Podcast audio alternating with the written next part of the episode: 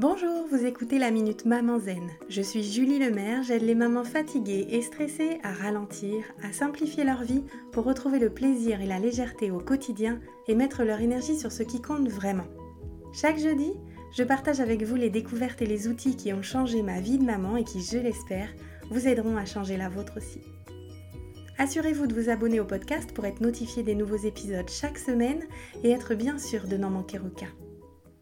Cette semaine, j'aimerais revenir sur une phrase que vous êtes nombreuses à penser ou à m'écrire. Mes enfants me poussent à bout. Mes enfants me cherchent. Est-ce que ça vous parle? Si vous cultivez parfois cette pensée, alors j'aimerais vous partager ma vision à propos de ça et vous offrir l'opportunité peut-être de voir les choses un peu différemment. La pensée mes enfants me poussent à bout, c'est une croyance que notre cerveau sous stress installe pour trouver un coupable dans les situations difficiles.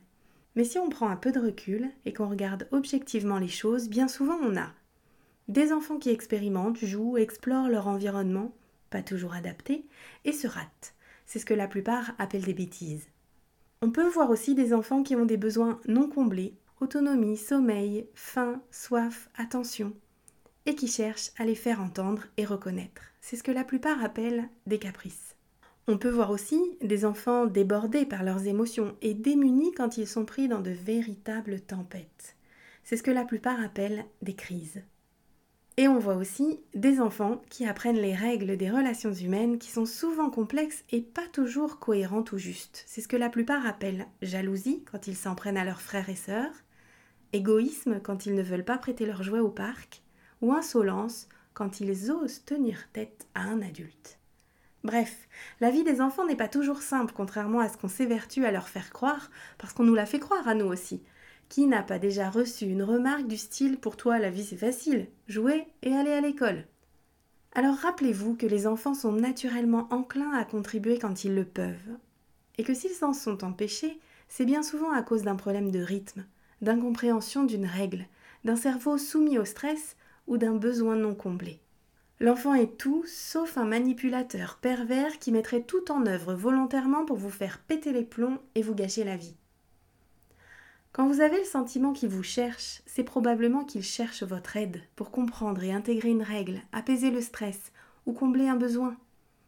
Quand vous avez le sentiment qu'il vous pousse à bout, c'est probablement votre cerveau qui vous envoie une alerte pour vous indiquer qu'il est grand temps de prendre un peu de recul pour vous occuper de cette tension et de ce stress qui monte avant d'exploser. C'est donc le parfait moment pour utiliser votre geste signal pour celles qui ont suivi mes programmes ou tout autre outil de gestion du stress présent dans votre boîte à outils de Maman Zen. Les enfants sont des enfants. Contrairement aux plantes vertes, ça bouge, ça crie, ça pleure, ça explore, ça commet des bourdes, ça rigole, ça comprend pas tout, ça dort mal, ça refuse de se coucher, ça refuse de manger des trucs de certaines couleurs, ça dit des mots rigolos, ça veut faire tout seul, ça veut de l'aide et de l'attention, ça aime, ça joue, ça casse des trucs, ça met le bazar, ça se fâche, ça s'oppose, ça procrastine. Mais attendez un peu, on fait tout ça nous aussi, non? J'espère que cet épisode vous inspirera, j'ai hâte de lire vos retours sur le sujet. Je vous donne rendez-vous la semaine prochaine pour une nouvelle Minute Maman Zen.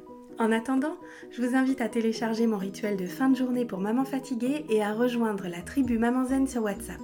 Vous trouverez tous les liens utiles dans les notes de cet épisode ou sur mon site www.mamanzen.com. Vous pouvez également y trouver toutes les infos sur mon programme C'est décidé, j'arrête de crier et de stresser et sur mon rituel live du vendredi soir. Si ce podcast vous a plu, la meilleure façon de le soutenir, c'est de laisser un avis 5 étoiles ou de le partager sur les réseaux sociaux.